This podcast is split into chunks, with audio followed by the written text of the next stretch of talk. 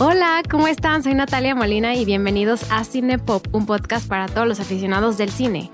En Cinepop cada semana hablamos de una película o de una pequeña selección de películas y con ayuda de un invitado vemos todos los datos curiosos y nos metemos a fondo a todos los temas. Oigan, pues estoy muy feliz de tener a una invitada eh, en Cinepop muy especial, alguien que admiro mucho y que tiene un podcast que les invito a escuchar eh, pues si no lo han escuchado antes, que es Estética Unisex. Eh, tengo aquí a Jimena Ábalos. Eh, Jimena es abogada y al igual de tener el podcast y es especialista en, en derechos humanos y igualdad de género, ¿cierto Jimena? Así es. también eres académica y lo que más me ilusiona es tu podcast porque soy tu, soy tu fan y pues quería ya invitarte desde, desde hace un rato y pues quiero darte la bienvenida a Cinepop y, y pues nada, platícanos un poco de ti para que te conozcan más. Pues muchas gracias, estoy feliz por la invitación, estoy feliz de estar aquí contigo, Natalia. Creo que son dos podcasts que justo se invitan muchísimo a, a hacer algo juntas, entonces me emociona mucho poder colaborar contigo. Em, yo soy conductora de este podcast que se llama Estética Unisex, como bien dices, y pues les invito a escucharlo si no lo han escuchado aún. Pero lo que hacemos justo es eh, crítica de productos de cultura pop, normalmente las series de moda, películas, etcétera, desde el eje de crítica de género y diversidad sexual, ¿no? Entonces lo padre es que pues tú tienes este programa que sí es como de cine pero que tiene este crossover, ¿no? Que es esta crítica de, películas, entonces por eso creo que es perfecto. Eh, pues ya lo has dicho todo, soy abogada, nadie es perfecto, eh, feminista, eh, me dedico a temas relacionados con violencia en contra de las mujeres, violencia de género en general, en realidad. Y este, y bueno, mi, mi proyecto, como le llaman, mi passion project, es esto de la estética unisex, ¿no? ¿Cuánto tiempo lleva Estética Unisex? Estética Unisex empezó, déjame pensar. Estética Unisex me parece que empezó en agosto de 2018, me parece. Ah, ya llevas, ya llevas un rato. Sí, creo que sí. Este, puede ser que esté yo equivocada, pero este, sí, ya llevamos un ratito. Puede ser que haya sido 2019, ahora que lo pienso. Fue un verano. 2018 o 2019. Este, pero sí, ya llevamos como más de 60 episodios y pues ahí los pueden, los pueden escuchar todos y pues es muy padre, muy padre para mí tener la estética y pues estar aquí también. Sí, perfecto. Como mencionaste, creo que nuestros dos programas tienen muchas cosas en común. Yo normalmente me enfoco en las películas en, una, en un aspecto internacionalista porque estudié relaciones internacionales, entonces siempre intento verle el contexto como geopolítico a incluso a las películas que dirías esto no tiene nada que ver con política internacional y yo siempre lo siempre lo relaciono. Claro, qué chido, como yo siempre todo lo veo con el lente de género, ¿no? Al punto que mi gente me dice como, güey, ya o sea, esto no tiene nada que ver con los roles de género. Y yo, ¿cómo no? Aquí ves el mandato de masculinidad, ¿sabes? Así Claro. Puedes verlo, pues puedes verlo todo. O sea, porque la, la cultura nunca miente la política y nunca miente del momento en el que vivimos. Entonces siempre, si una película sale en un año en particular, es muy relevante para explicarnos qué estaba pasando en esos momentos, o sea, por qué se está contando ese relato histórico. Eh, que, es un poco lo que pasa también con la película de hoy y me lleva a introducirla, eh, que es la película de Spencer, eh, protagonizada por Kristen Stewart. la película se estrenó el año pasado técnicamente, pero apenas la vimos en cines en México este año, a principios de año. Entonces, pues la película eh, pues ya, lleva varios como meses entre festival y estrenos y mucha gente está hablando de ella, está, dando como muchos temas y es, eh, dirigida por Pablo Larraín, un director chileno que ha hecho varias películas muy enfocadas a individuales. Le gusta mucho, digamos, la naturaleza humana de individuos en particular. Eh, pueden ver también su otra película Jackie con Natalie Portman, que es como la de las películas que lo hicieron más famoso en, el mercado americano. Eh, y al igual que la película de No, que fue nominada a premios de la Academia, esa sí es chilena, con Gael García. También hizo una de Neruda. Eh, entonces tiene como este, esta visión de, querer contar historias sobre individuos. Entonces, pues vamos a empezar con la película en sí. ¿Hace cuánto la viste? ¿Cuál, es tu, cuál ha sido tu relación con esta película desde que, desde que salió?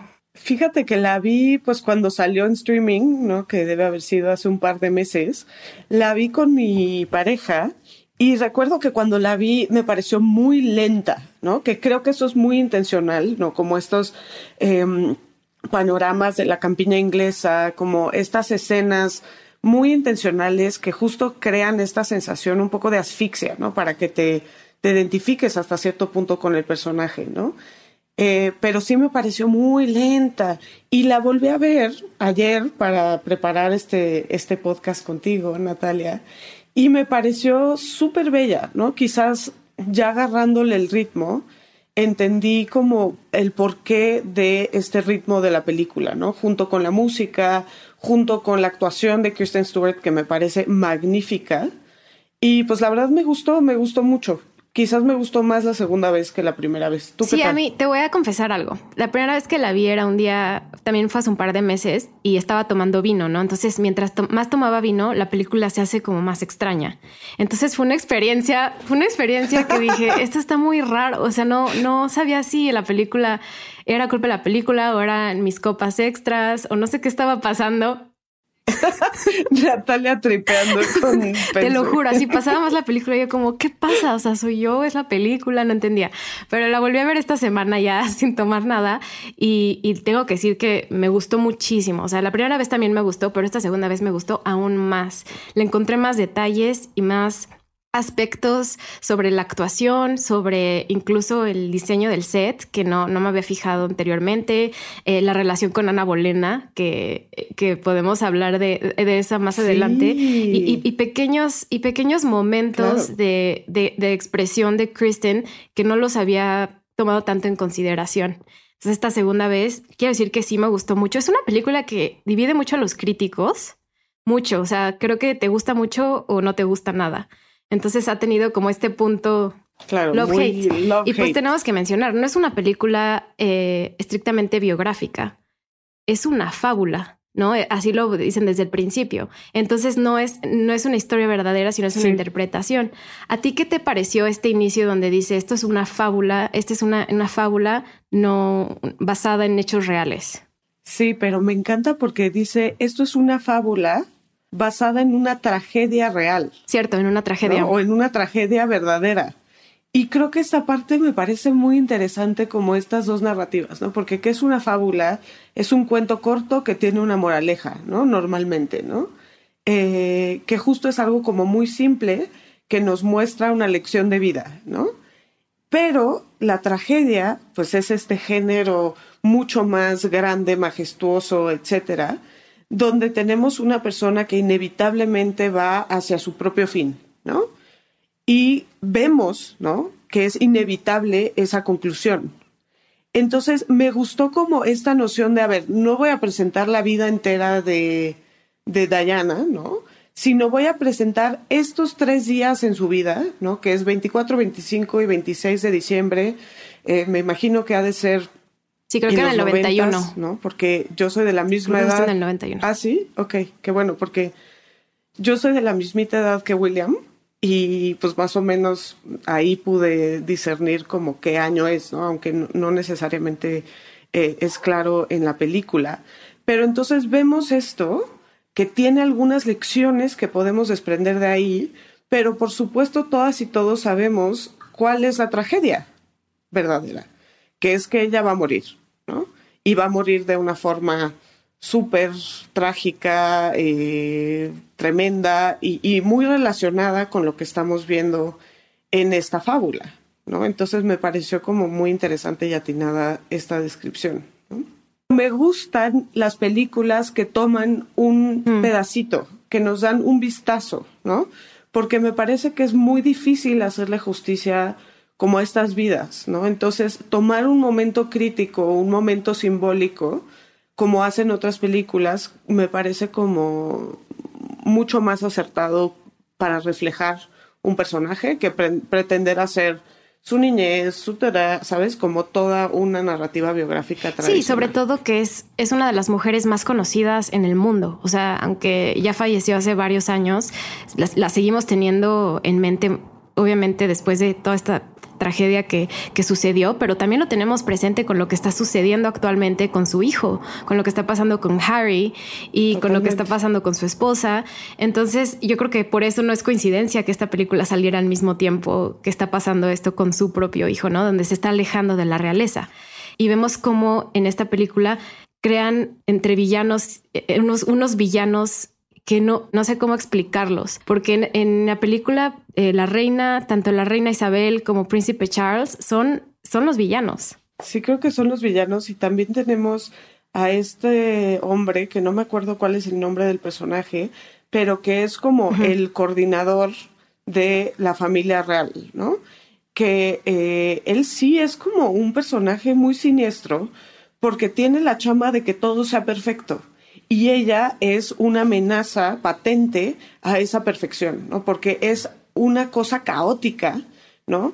Porque vemos a lo largo de la película como esa obsesión con el orden, la perfección, o sea, muchísimas escenas, desde la primera escena en donde entran estos eh, autos militares, ¿no?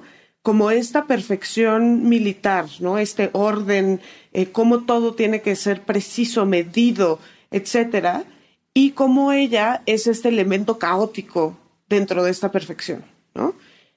Y creo que ese personaje de este hombre es muy interesante porque él está tratando de contener el caos hasta que hay un punto, no sé si estás de acuerdo, en donde ella se escapa por segunda vez, ¿no?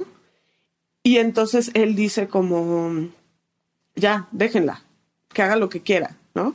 O sea, hay un punto en el que él dice como, este, si no vas a estar, si no te vas a alinear y no te vas a cuadrar con las expectativas, pues entonces nosotros nos deslindamos, que es exactamente lo que hizo la familia real, ¿no? Pero lo vemos aquí de manera muy simbólica en este personaje, ¿no? O sea, había hasta cierto punto la familia real estaba intentando contener al personaje que era Diana, contener eh, cómo el público la percibía, la seguía, o sea, esta obsesión también del público por ella, de la prensa, etcétera, hasta que llega un punto en el que dicen, ya, ¿sabes qué? Estás sola, eh, tú te lo buscaste, nos deslindamos de todo esto y ya no eres parte de la familia. Sí, exacto. Y, y, vemos directamente esta, por ejemplo, el personaje, nada más para mencionar su nombre, es... Em, de hecho, es, es, un ex militar, es Major Alistair Gregory, que es protagonizado por Timothy Spall. Eh, vemos este control desde el principio cuando recuerdas que la pesan la ponen en una, la pesan para medir, para medir si va a subir de peso o no. ¿Qué tal? En las vacaciones de Navidad, en las fiestas de Navidad. ¿Qué tal esto? Que justo esto es un, una cosa súper fuerte, ¿no? Porque se supone que es una tradición, ¿no? En donde se trata de que subas de peso, ¿no? Y que eh, es para medir si realmente te la pasaste bien durante las vacaciones. Pero para alguien como Diana, cuyo centro de control está muchas veces en el tema del peso, ¿no? Porque hay tan poco que puede controlar en su entorno que su trastorno alimenticio es una de las formas en las que ella busca control el hecho de que la es pesen es violentísimo. Yo, de hecho, lo tuve que volver a poner esa escena porque dije, o sea, la están pesando, no lo, no lo podía creer. Y eso creo que no es algo que pasó de verdad, pero es, un, es una, digamos, una herramienta para ver el control que existía sobre no solo la familia real, sino todo el mundo, ¿no? Yo creo como todo, todas las cámaras están en tu persona, en tu vida, todo el mundo te está controlando, o sea, no tienes privacidad en ningún punto. Y, pero al mismo tiempo, estos, este, estos tres días eh, está aislada, está aislada del mundo, que es algo que, em, que le, sí le da esta privacidad de, de, cómo es conocida el resto del, del tiempo, pero al mismo tiempo está en un lugar donde no la quieren. Sí, qué fuerte. Creo que vemos esto mucho a lo largo de la película como este sentimiento de que está totalmente aislada y es toda una familia que están juntos y juntas en una casa en Navidad, ¿no? Pero que no se siente como algo hogareño, cálido, ¿no? Sino que al contrario, vemos como ella está en este lugar, como bien dices, de aislamiento, pero al mismo tiempo de asfixia, control, en donde cada uno de sus movimientos es vigilado. ¿no? Pienso en esta escena de la cena, ¿no? donde ella empieza a tener una crisis y empieza a agarrar el collar de perlas, ¿no? porque ve que la está viendo la reina y de pronto ve que la está viendo el príncipe y de pronto ve que la está viendo este Major Alistair, ¿no? Y entonces ella dice, ¡Ah!". o sea, sí hay un momento como de, de literal asfixia donde no aguanta. Sí, ¿y qué tal el hecho de que le controlan qué se va a poner? Los outfits para cada día. Sí, o sea, e, este rollo de que... y que tiene que ver mucho con la disciplina militar, ¿no? Parece que hay lujo, parece que hay opulencia, parece que eh, pues es una familia que tiene absolutamente todos los placeres y privilegios, pero la forma en la que está diseñado es, no es para el placer, no es para el disfrute, es para afuera y en ese sentido hay esta rigidez militar y esta imposición absolutamente a todo lo que hace, donde es muy difícil que ella tenga pues espacios para ella. ¿Te dio la impresión de que es una película de miedo o, en qué género la categorizarías? ¿O una película de horror o, o terror psicológico? ¡Wow! wow, sabes que no lo había pensado para nada así, ¿no? Eh, esto que, que, preguntas se me hace súper interesante. Eh, yo no lo viví como algo de terror, pero sí como, como un, no sé, drama psicológico, le diría, no sé si eso existe como género, eh, donde vemos como su, su deterioro simbólico en estos tres días pero que sabemos que es el deterioro que va a tener en su trayectoria, ¿no? En su vida también, ¿no? Entonces, eh, me parece súper interesante eh, esta reflexión. ¿Será una historia de terror? Yo, lo, yo, yo, sí lo, yo sí lo interpreté así. Me recordó mucho a The Shining, esta película. La, la música eh, se me hace, aparte la, la música está muy buena. Está, hay veces que es justo ese mismo tonito como de película de miedo que va cambiando muy rápidamente y, llega a un como clímax y el desenlace como de una escena. Pero luego también vemos em, como momentos musicales noventeros. De lo, como lo veríamos en películas de esos momentos, sobre todo finales de los ochentas, principios de los 90. Entonces siento que la música tuvo mucho que ver con, con cómo se hizo este, este tono de película más como de miedo. El soundtrack lo hizo Johnny Greenwood, que es el guitarrista y tecladista de Radiohead. Y también ha hecho muchas otras películas, sobre todo para Paul Thomas Anderson. Y más recientemente hizo The Power of the Dog también, la música, la película de Jane Campion.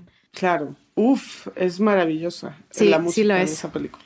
O sea, es muy efectiva. Sí, a ver si no lo nominan a varios Oscars este, este año a Johnny sí, Pero regresando al tema eh, de la película de miedo, del thriller psicológico, yo, yo lo vi mucho porque en, este tipo de tramas, de películas y de géneros, eh, siempre seguimos a un personaje que está lidiando con, fantasmas internos. ¿no? Y muchas veces en películas tradicionales de terror se externaliza y lo vemos en la forma de, de algo muy terrorífico, ¿no? Una, un ejemplo es Babadook, eh, ¿no? Entonces vemos, vemos el miedo reflejado en algo nosotros como audiencia. En este, en este particular caso vemos a la realeza como, este, como esta contrafigura de miedo, pero no es algo que nosotros, o sea, no es, no es una, digamos, no es un fantasma o no es un zombie o no es algo de ese estilo, ¿no? Entonces por eso yo sí la interpreté como película de terror, terror psicológico. Wow, ahora que lo dices, pues sí es un poco Shining, ¿no?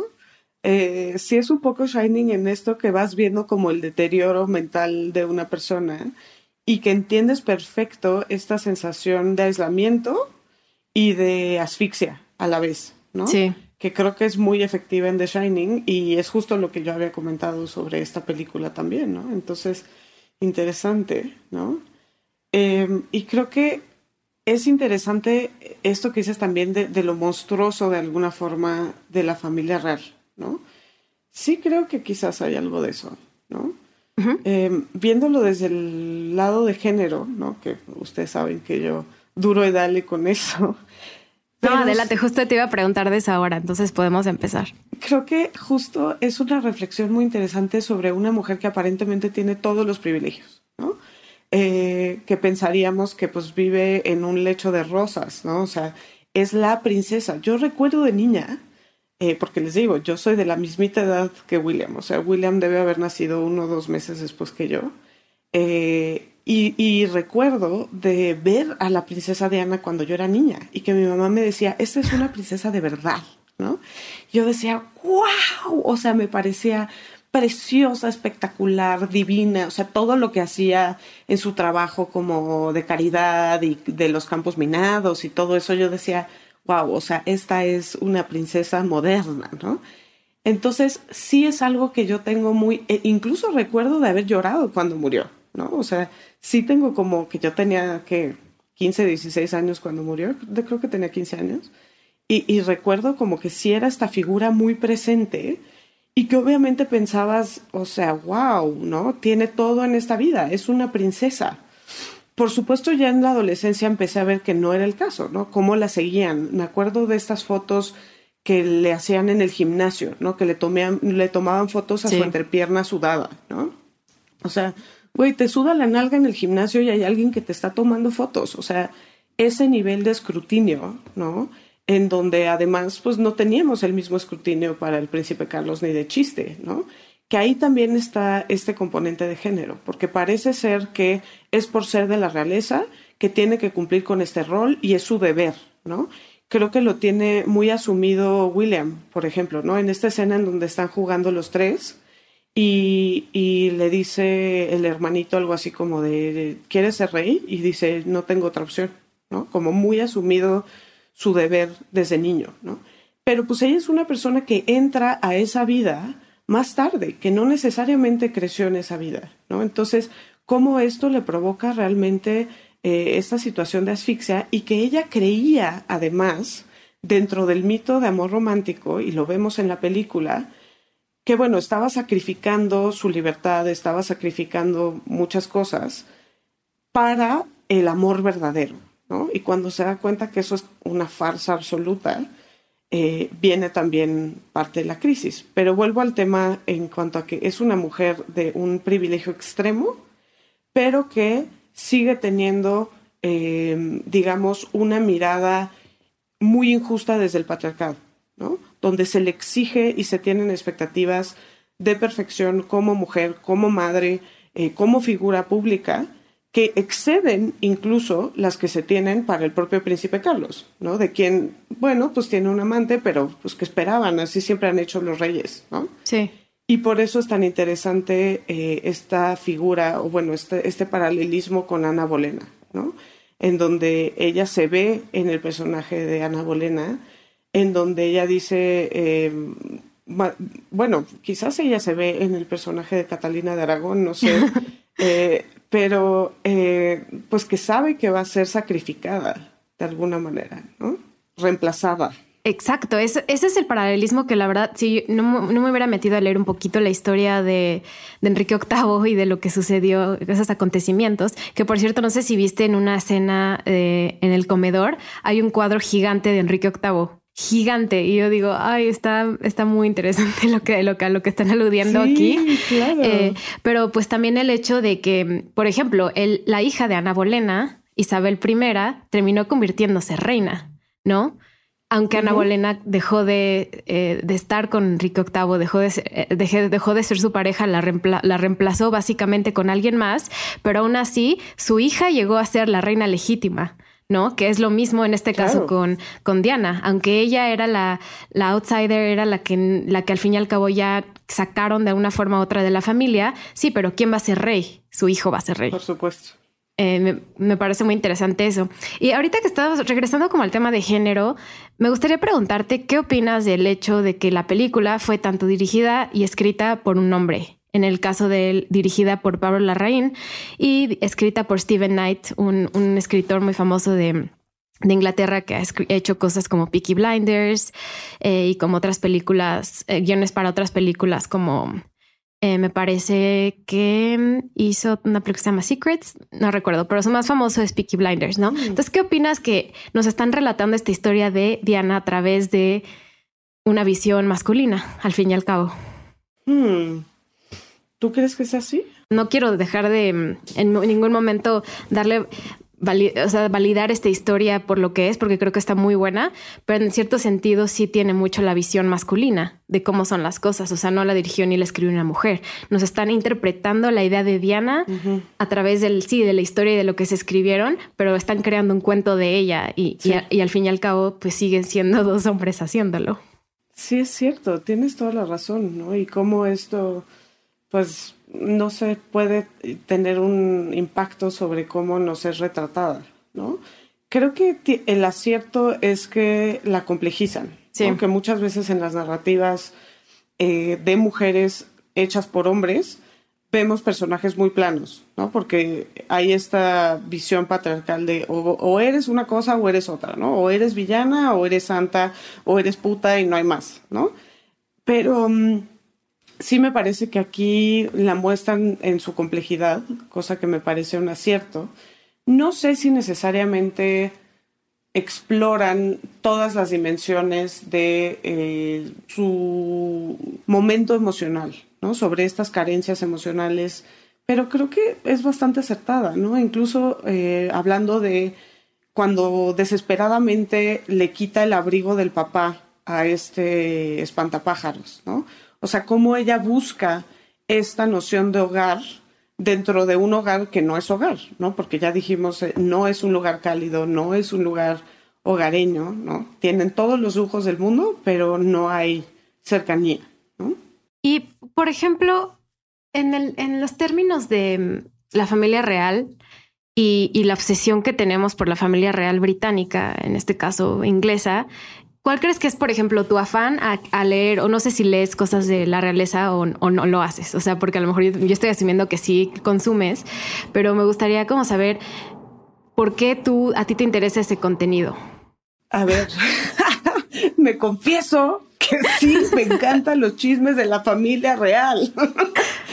Este, sí, sí me, me, me interesa muchísimo y pues es un fenómeno que creo que justo tiene que ver con esta noción de los príncipes y princesas, ¿no? Y que mientras, cuando era niña era algo como, wow, ¿no? La realeza. Conforme vas creciendo, creo que se vuelve también cierto morbo ahí, ¿no? Como de, justo, ¿no? Desde un lugar de, eso, lo que voy a decir suena horrible, pero creo que es muy real y creo que es muy humano. Creo que nos encanta y parte de la función de la familia real, particularmente en Inglaterra, pero también, por ejemplo, en España, en Mónaco, etcétera, es eh, verles no ser perfectos, ¿no? O sea, justo ver a alguien que se supone que es perfecto y de pronto que la cagan espectacularmente, ¿no? Y decir como, ¡ajá! ¿Ah, verdad? O sea, creo que parte de, de, nuestra obsesión es esa, ¿no? Y pues con Diana en particular te decía, ¿no? Sí era para mí como esta figura entre santa y princesa, ¿no? Que por supuesto creo que parte del acierto de la, de la película es justo hacernos ver cómo es una persona, es una persona y es una persona que está atrapada en un contexto que es muy violento para ella, eh, sobre el cual no tiene absolutamente ningún control sobre ninguna de sus decisiones. Y entonces, pues nos sorprende que justo desarrolle este trastorno alimenticio, que tenga estos momentos en donde entra en crisis, en donde se quiere escapar, ¿no? Eh, que es algo que vemos a lo largo de la película. Y hay otra parte que es interesante, que es cómo ella busca pequeños espacios de resistencia, ¿no? Espacios donde ella justo pueda tener este lugar suyo, ¿no? Y creo que vemos entonces algunas conductas en donde ella quiere recuperar control, que son el trastorno alimenticio, el cortarse, ¿no? Estos actos que sabemos que vienen motivados por el deseo de tener control sobre algo, ¿no? Cuando sientes que estás totalmente fuera de control. Pero también vemos otras conductas que no son destructivas, sino que son ella buscando estos espacios, ¿no? Que creo que es muy claro en esta noche con los hijos, ¿no? Donde ella, ellos tienen regalos súper lujosos, y ella les regala eh, un detallito, ¿no? Como muy chiquitito. Sí. Eh, Una langosta, ¿no? Le regala a, William. no, a Harry, Harry, sí, porque le dice, este, es, rojito como tú. Ah, sí, cierto. Em, y, y, tiene estos espacios con sus hijos, ¿no? En donde justo hace burla, y me encanta esa escena. Ella se burla de este tema de la disciplina militar con un juego, ¿no? En donde juegan a que ella es, no me acuerdo si la coronela o lo que sea, y ellos son los soldados. Sí, cierto, sí. Pero obviamente como eh, en, en mofa de, de, todo este contexto militar, ¿no? Y cómo ella encuentra en la maternidad, que es algo que también sabemos de ella en su vida, y creo que es muy lindo la forma en la que lo ponen en esta, en esta escena, una manera de este, tener espacios de resistencia, ¿no? De tener espacios que sí son de cariño, de hogar, de calidez frente a toda esta y son sus aliados. Exacto. Son sus aliados. Pero ahí también vemos la complejidad. No sé si pienses, creo que una de las cosas también interesantes es que vemos como a William mucho más en el papel de yo voy a ser rey, ¿no? Y con ciertas lealtades simbólicas hacia el príncipe y hacia la familia real, y vemos a Harry justo mucho más del lado de la mamá, como de, y, y qué flojera todos estos ritos, todas estas cosas, ¿no? y, y, pues así es como han sido, ¿no? También por su rol en la familia y por lo que se espera de cada uno de ellos, no sé. Sí, justo lo, o sea, ha de ser complicadísimo como niño vivir en ese, en ese conflicto de lo que tienes que ser o lo que quieres ser, que nunca realmente puedes lograrlo en muchos, en muchos casos. Pero eh, em, regresando un poco, te voy a contar como mi relación con la familia real, eh, porque yo también me interesa mucho leer sobre ellos y veo, los chismes y, veo, y veo siempre como, como que consumo todo lo que me dicen las noticias sobre ellos. Pero otro aspecto que se me hizo curioso es que igual regresando al tema del director y que ya dije que era hombre y que y, eso, o sea, lo acusé de ser hombre, pero no tiene también aspectos muy buenos, que es que es un es alguien externo, es alguien que no vivió con la familia eh, real como parte de su cultura nacional. Y, y, no solo es eso, es alguien de un país muy diferente a lo que es Inglaterra o a lo que es Estados Unidos, es alguien de habla hispana. Y, y yo creo que eso tiene mucha validez, ¿no? Las historias que contamos a través de visiones diferentes o nuevas. Y yo creo que por eso la historia también tiene como un gran un gran giro inesperado en el sentido de cómo está construida la, trama, ¿no? Me gustaría como hablar del tema de trastornos alimenticios, porque en esta película lo tratan de una forma muy particular y, es algo que, que, tú luego mencionas mucho en tus programas, entonces me gustaría como saber tu, tu opinión sobre cómo está representado aquí. Creo que es aceptado, pero bueno, yo no tengo un trastorno alimenticio, entonces aquí obviamente lo que estoy diciendo no. Eh, no. quiero que sea insensible a las personas que así lo viven. Eh, ciertamente he tenido eh, comportamientos a lo largo de mi vida que son similares o orientados a trastornos alimenticios, como dietas súper extremas, vigorexias, cosas de ese tipo, ¿no? Em, y creo que más que ser una cuestión, y esto es algo como bastante explorado, más que ser una cuestión de vanidad, es una cuestión de querer control sobre algo, ¿no? Y por supuesto tiene que ver con las expectativas del patriarcado sobre nuestros cuerpos, ¿no? Que nos hacen eh, buscar ideales o tener un, un, modelo de belleza que es absolutamente inalcanzable. Y por eso es que las mujeres tienen trastornos alimenticios en porcentajes mucho más altos que los hombres, no que los hombres no los tengan, pero y de hecho uno de los problemas es que muchas veces se invisibiliza cuando los hombres tienen este tipo de trastornos porque se asume que es algo que solo le pasa a las mujeres, pero sí es cierto que es algo que le pasa mucho más a las mujeres, ¿no? Y por una parte tiene que ver con estas expectativas o exigencias de belleza eh, que son gordofóbicas, terribles, pero por otro lado tiene que ver con esta noción de control, ¿no? ¿Qué es lo que podemos controlar en un entorno que eh, también desde el patriarcado nos deja tan poco campo de maniobra, ¿no? Y en ese sentido creo que es lo que nos presenta la película, ¿no? Cómo ella no puede decidir qué va a comer, qué va a vestir, a dónde va a ir, ¿no? O sea, todo le es impuesto sin posibilidad de decir no, no quiero, ¿no? No se me pega la gana. Y entonces es los momentos en donde vemos que ella tiene eh, este, esta necesidad de controlarlo en momentos de crisis. ¿no?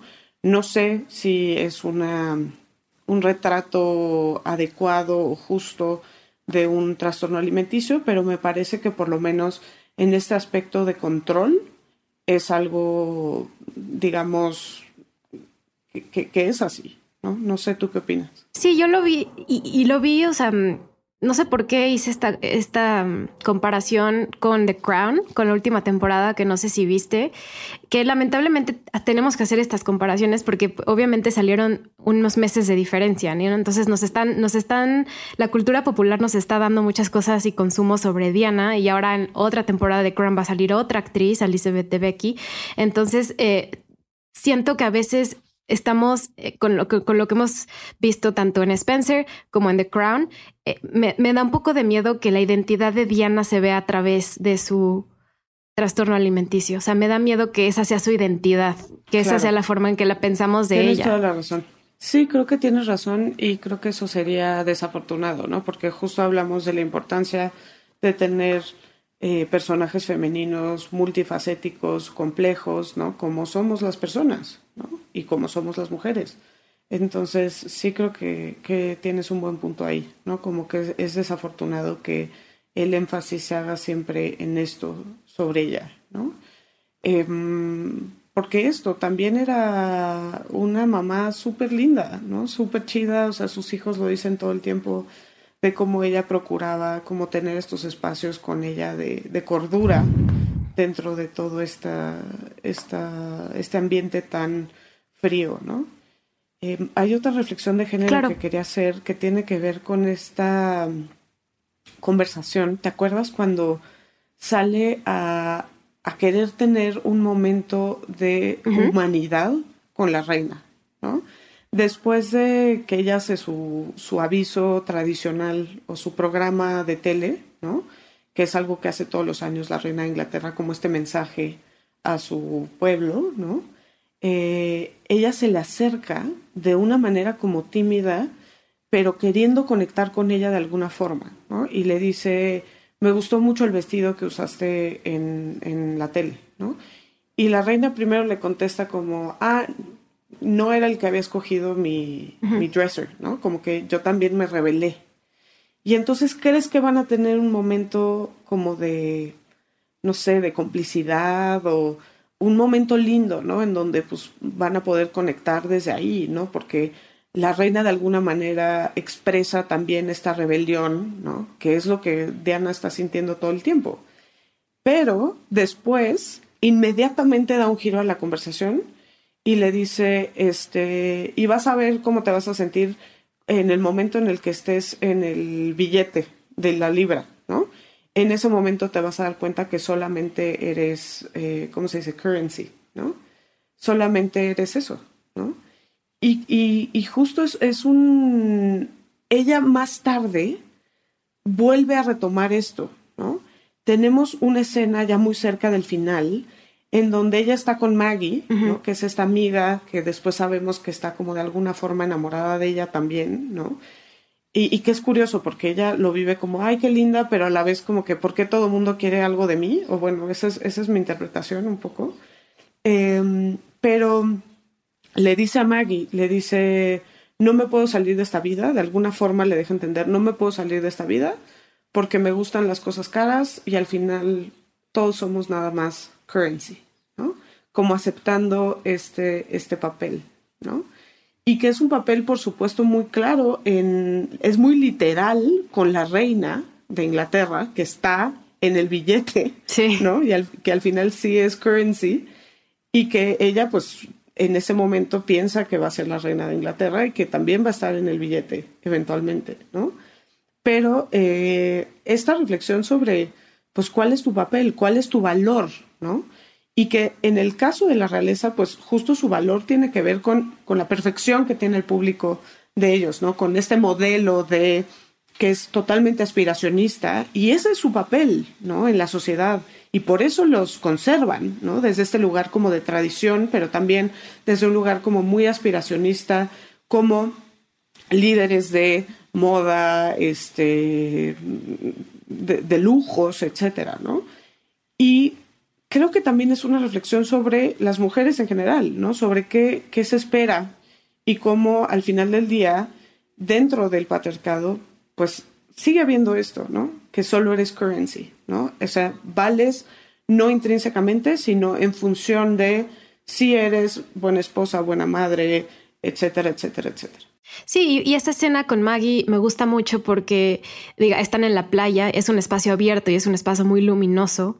Y, es, es contraste a la primera parte de la película donde vemos que todo está completamente oscuro. Entonces ella en esos pequeños momentos con Maggie, fuera de, la relación que, que, ellas dos tengan, e, encuentra una aliada con ella, es su amiga, es su compañera y encuentran este momento juntas eh, y, donde están en el mar y corren y eso, eso a mí me gustó. Me gustó mucho esa escena. Creo que fue, fue una buena, una forma de, empezar a, terminar la historia, por así decirlo. Y eh, me gustaría como eh, mencionar la conclusión de la película, porque concluye de una forma como yo no me la esperaba, la verdad. O sea, yo no me esperaba que fuera a tener ese momento de rebeldía de esa forma. Yo pensé que iba a acabar pues como empezó, ¿no? Como un control. ¿Qué opinas tú de, este, de este final y de, y de, por ejemplo, cómo vemos los primeros tres días, 24, 25, 26, a comparación de este último que salen al mundo real, ¿no? Y vemos un poco el mundo externo y más moderno, porque podemos decir que durante los primeros tres días podría ser cualquier época. Sí hay outfits más atinados a los noventas, pero así como fue en los noventas, pueden haber sido los cincuentas y puede haber sido el siglo XVIII y el XVII. O sea, no, no cambia mucho la forma en la que se hacen las costumbres dentro de la familia real. Sí, no sé si eh, justo es, es parte del, justo lo que estás diciendo, ¿no? Presentarnos este ambiente tan asfixiante, tan, no se me ocurre el término en español, pero la palabra que quiero decir es stuffy, ¿sabes? Como tan como rígido, tan este anticuado, ¿no? Y de pronto vemos estos planos abiertos, ¿no? De, de la campiña, de eh, la playa, ¿no? Y pues vemos como de alguna manera simbólicamente quiero creer que le está dando esta posibilidad de libertad, ¿no? Posibilidad de tener, aunque sea pequeños espacios de libertad, de resistencia, ¿no? Y que también me recuerda a esta escena, aunque es muy diferente, con los niños, ¿no? Donde vemos que por lo menos ahí ella puede tener su sentido del humor ácido, este, sus juegos, sus juguetes, o sea, un poco en sus términos, ¿no? Que yo hablo mucho en la estética y justo tuve un episodio sobre la hija oscura, donde hablo como la maternidad, como lo complejo que realmente es y lo duro que realmente es, pero también, y creo que es claro aquí, ha sido para las mujeres un lugar de resistencia, un lugar de tener espacios de goce, ¿no? Pues porque eran los únicos que se les permitía. Sí, concuerdo contigo. Em, de, y, no lo mencioné tanto a lo mejor de este, esta palabra que dices stuffy.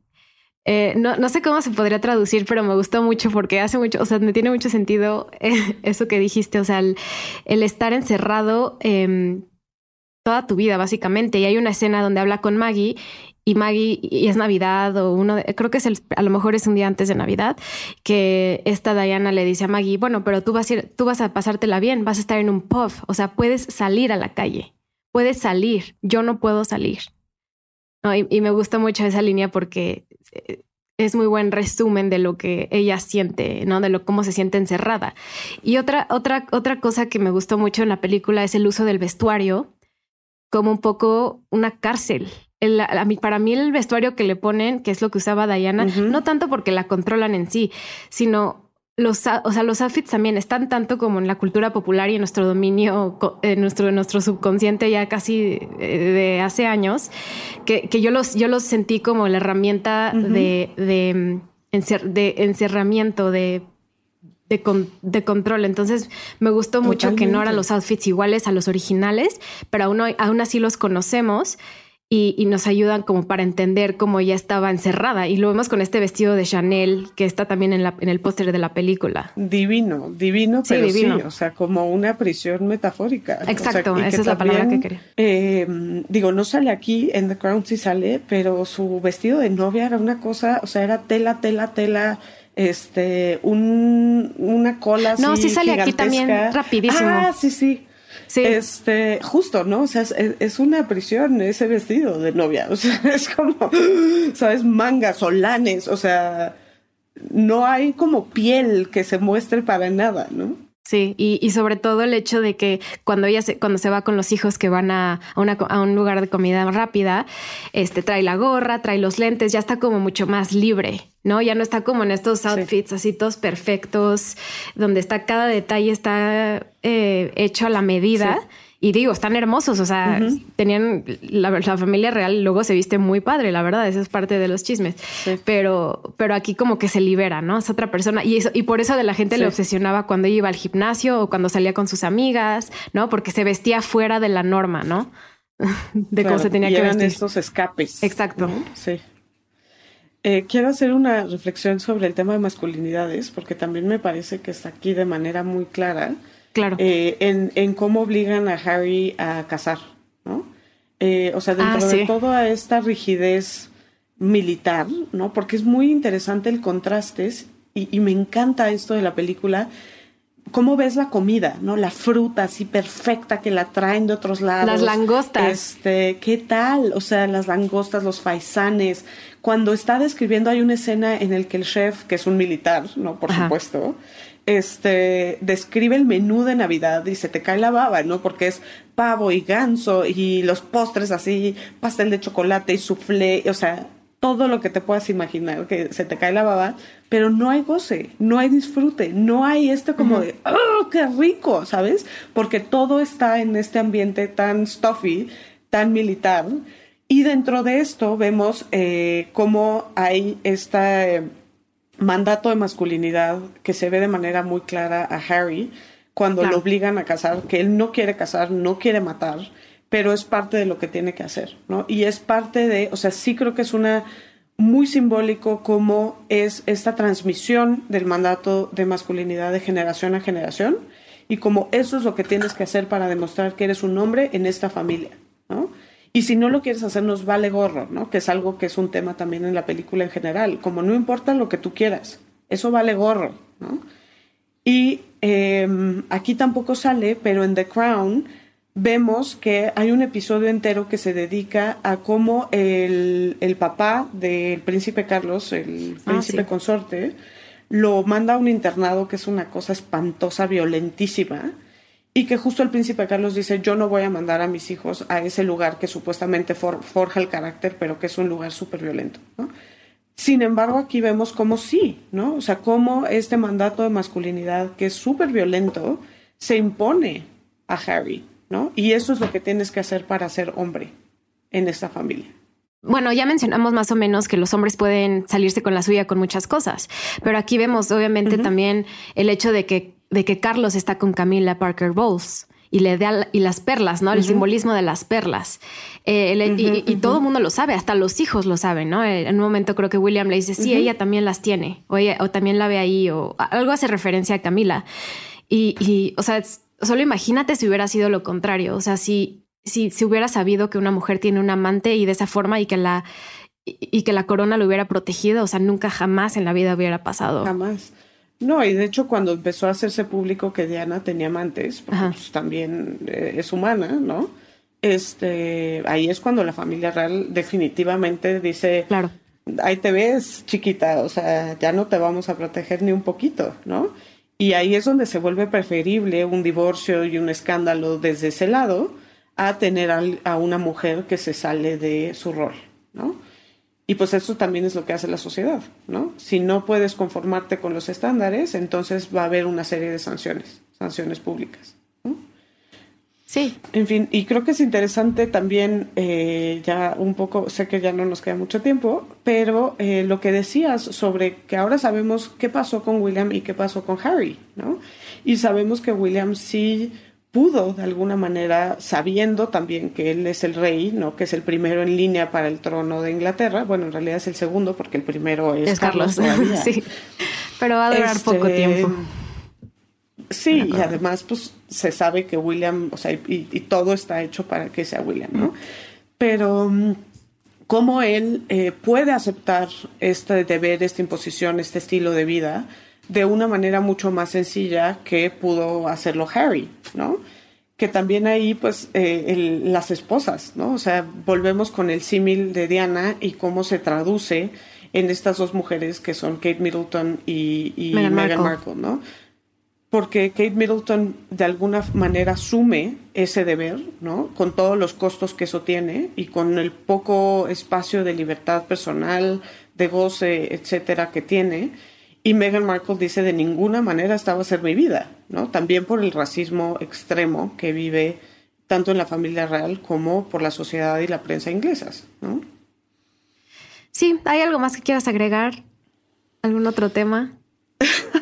para concluir. No, solo que pues vamos a seguir estando obsesionados. Eh, va a ser nuestro placer culposo pues ver los vestidos y ver los castillos y ver las vacaciones de la familia real. Lo siento muchísimo, me da mucha pena, pero este pues creo que parte del chiste de la película es justo humanizar a un personaje como Diana y pues saber que es trágico. Sí, sí, y sobre todo, o sea, tratarla como como basado en hecho real, pero no, una historia de verdad, ¿no? Que es lo que te acuerdas que eh, Netflix tuvo que sacar un, apartado diciendo, nada de lo que se representó en la, en la corona está 100% comprobado, es un pedazo de ficción. claro, que se ve que ahí la familia real hizo su lobby, ¿no? Exacto. ¿cómo?